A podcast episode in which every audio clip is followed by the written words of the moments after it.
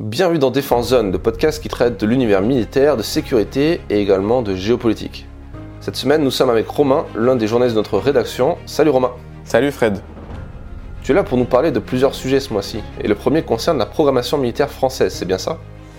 Oui, c'est ça. Nous sommes entre geeks des armées et certains parmi vous se demandent sûrement ce qu'a donné la loi de programmation militaire en cours, dont la guerre en Ukraine a précipité la fin.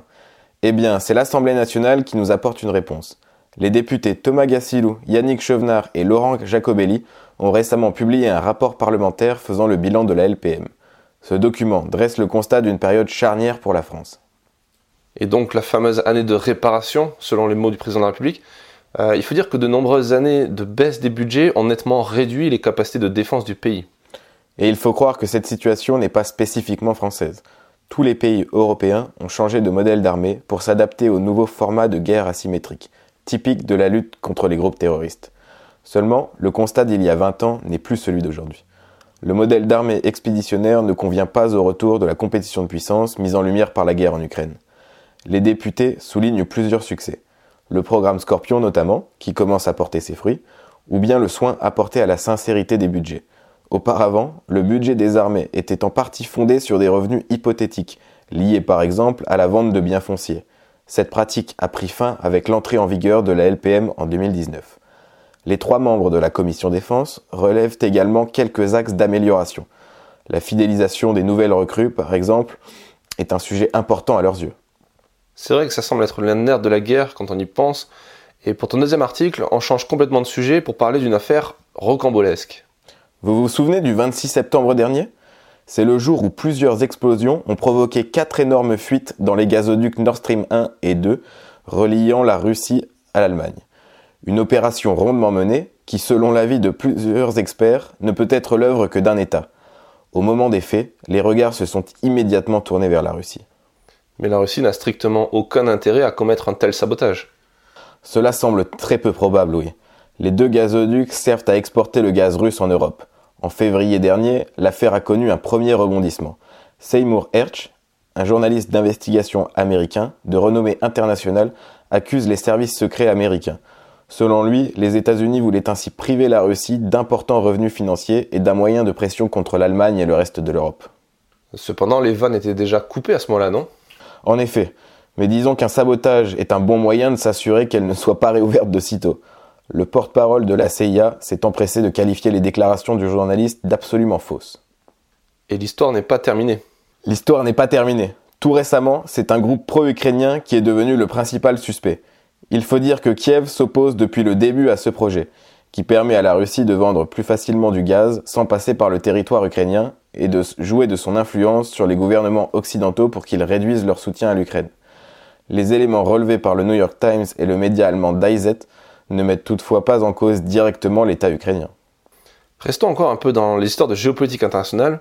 Il n'aura échappé à personne que de nombreux pays se sont bien gardés de sanctionner l'économie russe ou même de condamner l'agression. Certains de ces pays font même partie d'une alliance qui fait parler d'elle en ce moment. Il s'agit des BRICS, acronyme désignant le Brésil, la Russie, l'Inde, la Chine et l'Afrique du Sud. Ce groupe de pays, que certains continuent de qualifier d'émergents, regroupe plus de 40% de la population mondiale, 50% de la croissance et un tiers du PIB. Ces États veulent créer un monde multipolaire, en opposition à l'hégémonie du G7, c'est-à-dire des États-Unis et de l'Occident. Pour mettre à bien ce projet, leur stratégie reposerait notamment sur une nouvelle monnaie commune, une concurrente directe au dollar. Oui, cela fait plusieurs années qu'ils en parlent. Les sanctions contre la Russie et le renforcement des tensions entre la Chine et les États-Unis ont renforcé la motivation chinoise et celle des autres pays membres derrière elle. Une nouvelle qui ne doit pas ravir le G7, j'imagine. Oui, c'est peu de le dire. Il s'inquiète de l'influence de la Chine sur ses partenaires et du risque que des membres du G20 se laissent convaincre, sans parler du fait que ça déstabiliserait fortement le dollar et donc l'euro.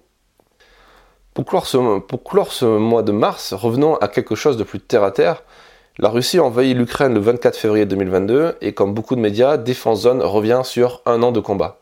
Mais du point de vue des forces spéciales cette fois, ces unités d'élite sont très actives depuis le début du conflit. Les forces ukrainiennes se sont plusieurs fois distinguées, notamment lors de la contre-offensive de septembre dernier dans le Donbass, ou bien sur l'île aux serpents à plus de 30 km de la côte ukrainienne la plus proche. En juillet dernier, des hommes de la 17e brigade navale des missions spéciales auraient débarqué sur l'île après une approche furtive grâce à des engins sous-marins propulsés. Indirectement, des commandos britanniques ont sûrement joué un rôle dans cette mission.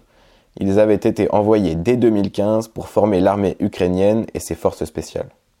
Effectivement, la formation n'est peut-être pas la seule mission assurée par les forces occidentales en Ukraine.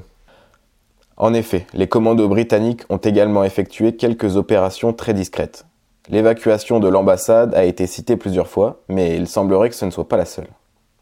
Dans cette optique, est-ce qu'on peut envisager que la guerre en Ukraine ait des conséquences sur la doctrine d'emploi des forces spéciales françaises?